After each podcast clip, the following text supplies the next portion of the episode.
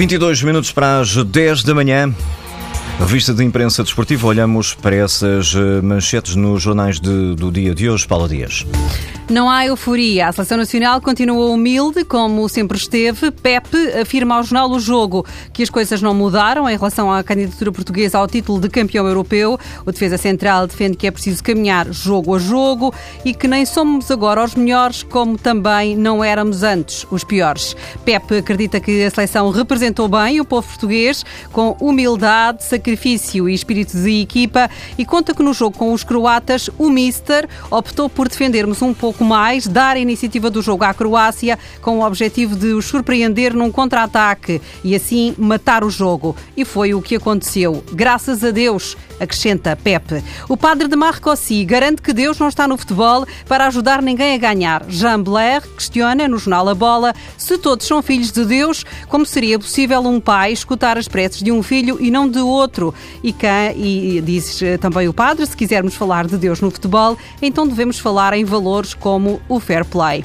O padre de Marcossi já recebeu Fernando Santos na igreja para a missa de domingo, mas só soube disso pelo jornalista da bola. O padre confessa que não é grande conhecedor de futebol, mas gostava de ouvir Fernando Santos falar da fé que tem. Gostava também que o selecionador levasse Ronaldo à missa. Jean Blair fica à espera que também aqui Fernando Santos convoque Cristiano Ronaldo.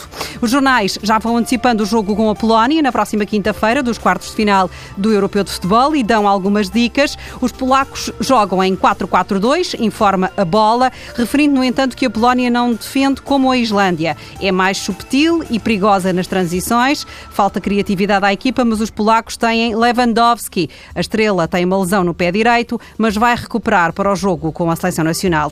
O Sporting é o primeiro dos três grandes a regressar ao trabalho. Já esta manhã, os desportivos sublinham a chegada dos reforços, Spalvis, Alan Ruiz e Petrovic, mas o recorde destaca Slimani. O argelino apresenta-se em Alvalade, mas abre a porta de saída. Não sei o que vai acontecer, disse o jogador à imprensa na Argélia. A bola anuncia que há mais um jogador a caminho do Sporting, que chama-se Marco Basic, é montenegrino, tem 22 anos, jogador da Fiorentina e pode custar 1 milhão e 200 mil euros.